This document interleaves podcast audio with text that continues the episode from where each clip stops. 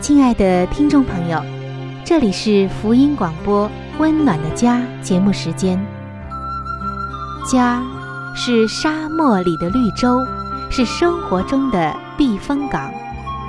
家是人生的驿站，家也是每个家庭成员的心理诊所。听众朋友，您拥有一个温暖的家吗？放眼当今的家庭。充满着各样的困惑、失落和矛盾。青少年的吸毒和不道德的行为，让人觉得十分的惊奇。离婚和家庭暴力的行为也已经十分的普遍。单亲家庭的数量也在与日俱增。这种种的问题，不禁使人在怀疑：家庭生活是否还能够继续下去呢？对每个人来说，家庭仍然可以是个安乐窝吗？温暖的家，与您携手探寻幸福家庭的全员。温暖的家，带您进入关怀与爱的时间。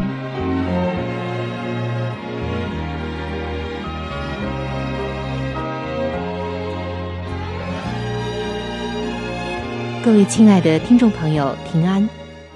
欢迎您光临到希望福音电台为您带来的福音节目《温暖的家》当中，我是主持人春雨，非常的高兴能够在同一时间、同一频率和您相会在这里。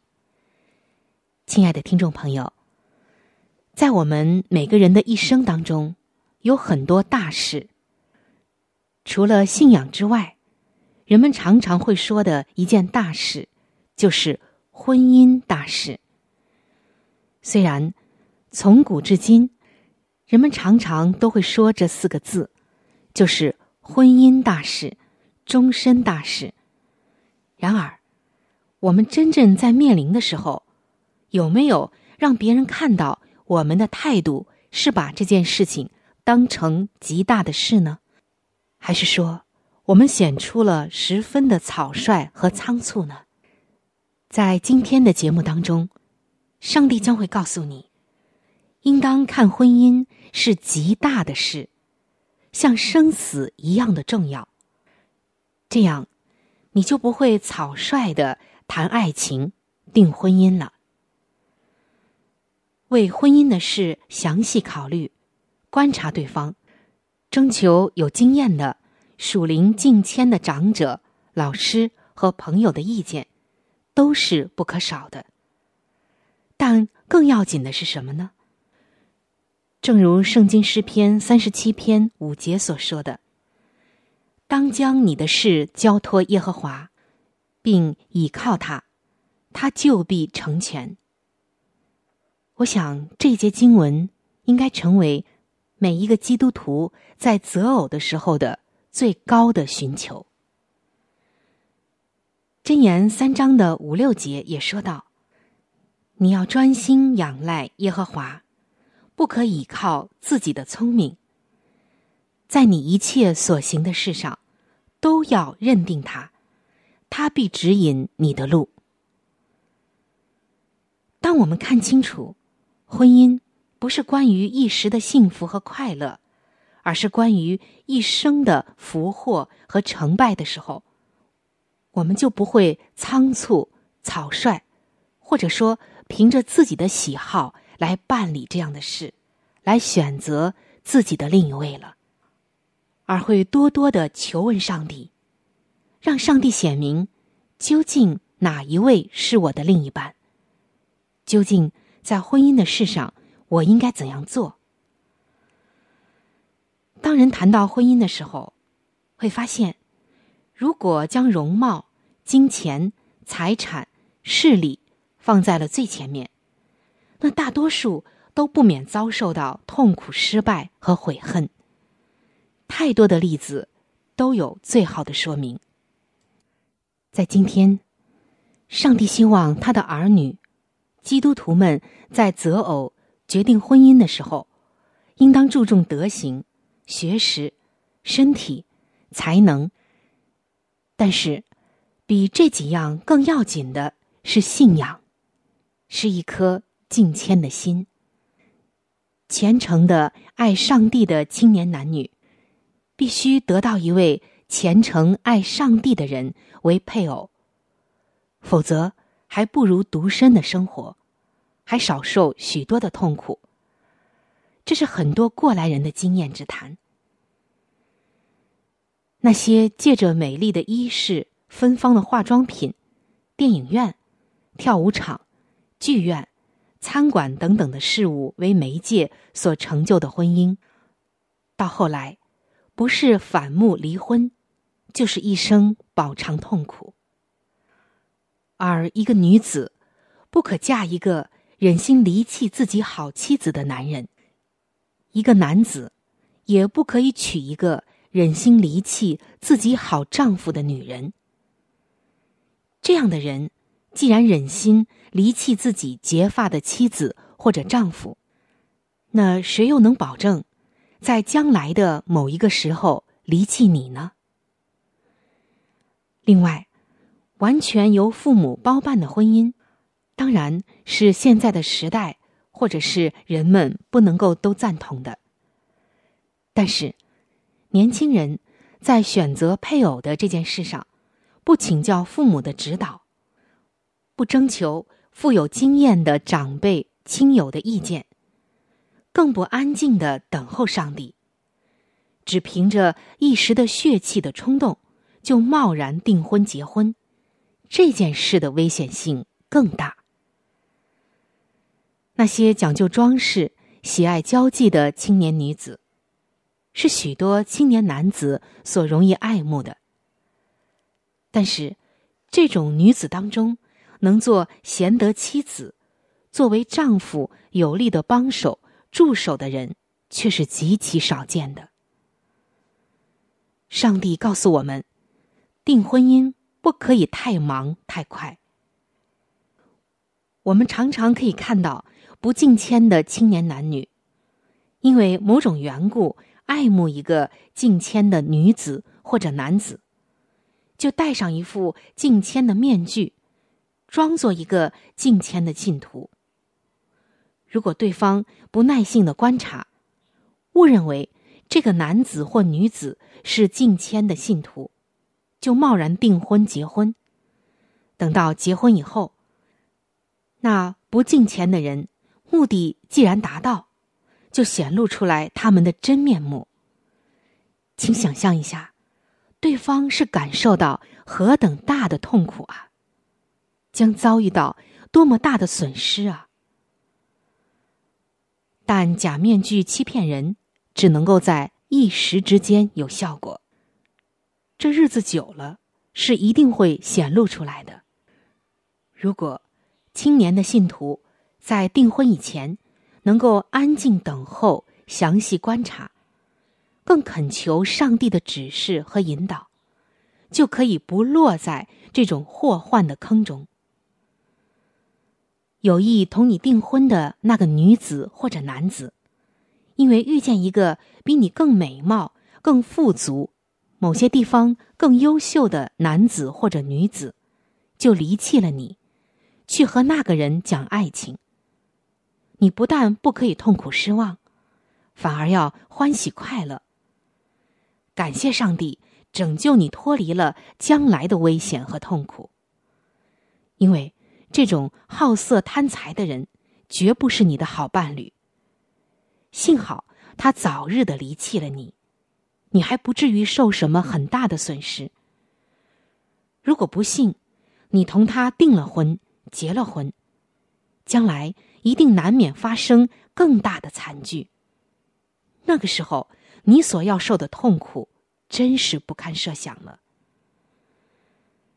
两个未婚的男女，如果不确定的知道有结婚的可能，就不可以多有来往，恐怕发生了感情，却不能结婚，因此发生不幸的结局。也不要轻易的向异性的人发爱情，因为。这和作茧自缚是一样的危险。有了妻子的男人，或有了丈夫的女人，如果再向异性发男女间的爱情，这在上帝的眼中看，就是淫乱的罪。有了妻子的男人，一旦遇见比自己的妻子更可爱的女子，就恋慕这个女人，因而用诡诈待自己的妻子，甚至设法弃掉自己的妻子，好娶他所爱的那个女子。想想看，他那结发的妻子痛苦不痛苦呢？伤心不伤心呢？这些他都不闻不问。这种人真是世上最残忍、没有良知的人了。我们来听听上帝怎么说，上帝怎么看这件事。圣经的马拉基书的二章十六节，这里写道：“休妻的事和以强暴待妻的人，都是我所恨恶的。迟早有一天。”上帝必照着他的公义报应这个残暴自私的人，并不是说上帝要报复，而是总有一天，人会按自己一切所行的受审判。无论人喜欢听还是不喜欢听，主耶稣都早就已经告诉我们，在马太福音的十九章第九节，这里耶稣告诉我们说。凡休妻另娶的，若不是为淫乱的缘故，就是犯奸淫了。有些信徒的婚姻是由他们的父母包办而成就的，他们在许多事上真感到很多的痛苦。不信的人遇见这种情形，就设法去离婚。但敬谦爱主的人，他们为顺从上帝的命令。为顾惜他们那无知可怜的妻子，却不肯做别人的绊脚石，绝不起离婚再娶的意念。这种人在家庭中自然不免多受试炼，他们人生的幸福也不免因此减少许多。但他们将来在上帝面前，一定要因着他们爱上帝、爱人的缘故，得着。特别的赏赐，亲爱的听众朋友，亲爱的弟兄姐妹，维持夫妻中间长久的感情和家庭中的幸福，有三样最重要的事。第一是相爱，第二是相敬。但是比这两样更在前面的一件事情，就是夫妻同心敬畏上帝。只有在上帝的祝福中。婚姻才是幸福的。让我们把婚姻看成是极大的事，绝不草率、仓促，或者由着自己，而是让上帝来成为你的主婚人和最后婚姻的指导者吧。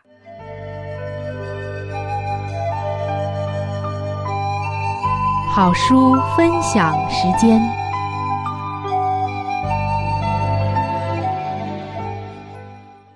亲爱的听众朋友，您现在所收听的节目是由希望之声福音广播电台为您带来的《温暖的家》，我是志鹏。现在又到了这个节目当中的一个小环节，叫做好书分享。熟悉我们节目的听众朋友呢，都知道我们在每一期的节目当中呢，都会给您来推荐一本非常好的书籍。那这一段时间呢，我们和您分享的是美国宗教女作家。怀艾伦女士的一本著作，这本著作的名字叫做《儿童教育指南》。这本著作呢，是可以帮助到我们怎样的去管教自己的孩子，以及怎样引导孩子在他的身心灵各方面能够均衡的发展。那么今天呢，我们将和您分享的是这本书的第九章：呼吁做自我改进，需不断进步。母亲的工作要她一生不断进步，必能领导儿女达至成功之高峰。然而，撒旦却也设计夺取父母及儿女的灵命。现今许多母亲被诱撇离家务和训导儿女的重责，而去侍奉自我与世界。纵使没有其他原因，母亲也当为儿女之故，培养自己的智力，因他们所负的责任，是比坐在宝座上君王的还要重大。现今很少母亲体会到自己所受委托之重要，更没有觉察到在自我教育方面，耐心与彻底的努力所能获致的效验。首先，母亲需严格锻炼自己全部的才能，及培养智力与爱情，使品格没有偏颇，免致将自己的脾性缺点。遗传给下一代。许多母亲需受警戒，其做人宗旨和品格应经一番积极的改革，孰能完满履行其结婚时自愿负担的任务？妇女若对这些有关人类命运的体旨做适当的关怀，则其贡献之范畴可以扩展，而其影响力之大。也将无可限量，智慧与效率不断增进。做母亲的尤其如此。若期望自己在智慧与效率上有所增进，则当养成思考研究的习惯。凡在此做恒切不倦之努力者，不久就必发现正在获致原来以为缺少的才能，并学会。正确的陶冶儿女的品格，在这工作上操劳思虑之后果，将从儿女所显示的顺从、简朴、谦逊与纯洁等美德上见之。这等成绩将使所做之一切努力获致丰厚的报赏。上帝深愿母亲们能不住的竭力增进其智慧。和坚定其意志，他们要自觉有为他当尽之义务，教养和训练自己的儿女们，而且他们遇事全力增进自己的才能，则做母亲的工作也必愈现成效。父母应在智力和道德力上长进。母亲们有培养自己之智能及保守心思清洁的义务，他们当尽力之所及，以增进自己的智力及道德力，比有资格去改正儿女的思想。父母们都当在基督的门下横切不断的学习，他们需要活泼的能力，好将基督单纯的旨意和知识。教导上帝家中的年轻成员们，基督化教育的奇异效能，直到今日，一般父母都未觉悟到基督化教育的奇异效能。许多真理矿藏被人冷淡的忽略了，这种疏忽而不关心的态度是不蒙上帝嘉许的。父母们呢？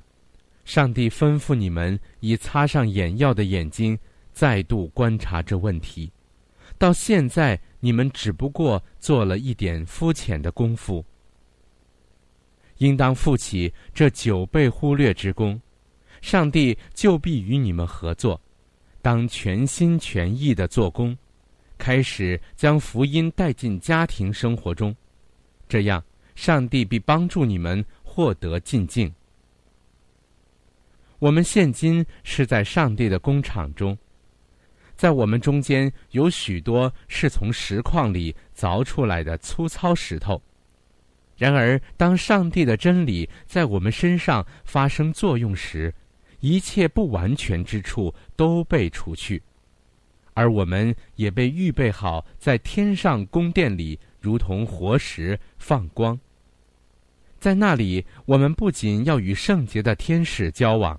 更是要与天上的大军亲自往来，完全的目的。母亲们呐，难道你们不愿意撇弃为那无益之事物所做的操劳吗？你们岂不愿意竭力亲近上帝，致使他的智慧引导你们，他的恩惠帮助你们，以完成一种与永恒长存之功吗？你们要以建立儿女的完全品格为目的。当记着，唯独这样的人才得见上帝。许多父母们忽略了上帝所交托的工作，他们自己远离纯净圣洁的地步，因而看不见儿女身上的瑕疵，像他们的眼目若常仰望基督完全之圣德时所见到的一样。好了，亲爱的听众朋友，亲爱的弟兄姐妹，好书分享这个环节呢，我们今天就和您暂时的分享到这里。那如果您对这本书籍非常的感兴趣，希望得到这本书籍的话呢，请您来信告诉我们，我们会免费的将这本书送到您的手中的。来信请寄香港九龙中央邮政局信箱七一零三零号，香港九龙。中央邮政局信箱七一零三零号，你写“春雨收”就可以了。如果你给我们发电子邮件也是可以的，这样更快捷一些。我们的电邮地址是 c h u n y u 小老鼠 v o h c 点 c n。我们的电邮地址是 c h u n y u 小老鼠。v o h c 点 c n，好了，亲爱的听众朋友，我们期待着您的来信。下面呢，我们将时间继续交给春雨姐妹。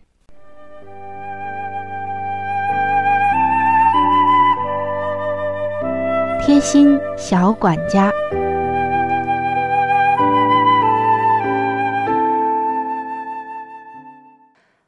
各位亲爱的听众朋友，欢迎来到。贴心小管家的时间，我是主持人春雨。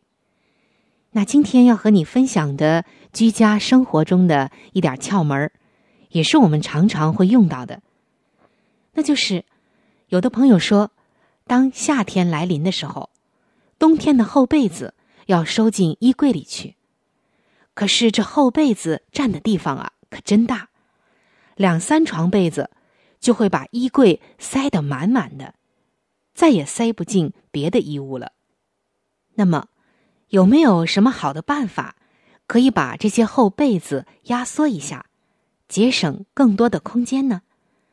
今天就教你一个简单的方法，不仅可以帮你的衣柜减负，还能够给你的一部分旧衣物找一个合适的去处。首先啊，找两件不穿的旧衬衣。打开之后，平铺在床上。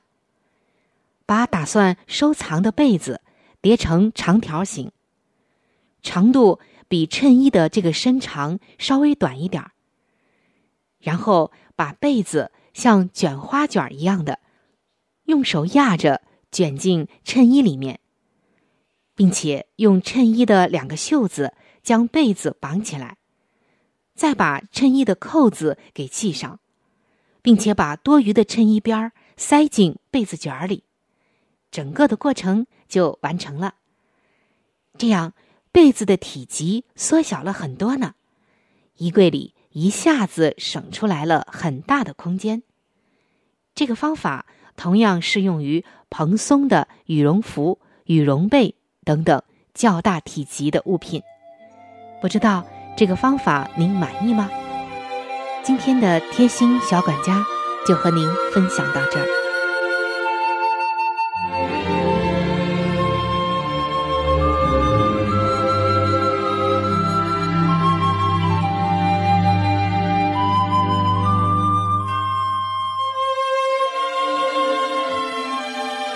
各位亲爱的听众朋友，今天的话题就和您分享到这里。如果您对于家庭，或者是有关于家庭的话题，有什么样的问题、想法与建议，或者是美好的经验与见证，春雨在这里可是非常非常的欢迎您能够写信给我。如果您在家庭方面，或者是婚姻方面、情感方面遇到一些问题，遇到一些难处。那我们也是非常的希望能够成为您最最知心的朋友。你可以来信告诉我你心中的问题、困惑与烦恼，我们会尽我们最大的能力帮助到您。另外，在我们这里也为您预备了一些与家庭、婚姻有关的资料，是可以免费的赠送给您的。如果您有需要，那么欢迎您和我联系。来信请寄。香港九龙中央邮政局信箱七一零三零号。来信请寄：香港九龙中央邮政局信箱七一零三零号。您写“春雨收”就可以了。春是春天的春，雨是雨水的雨。如果您是用电子邮件的话，请记我的电子邮箱。我的电子邮箱是 c h u n y u，就是春雨的汉语拼音。接下来是小老鼠 v o h c 点 c n。我的电子邮箱是。c h u n y u 就是春雨的汉语拼音。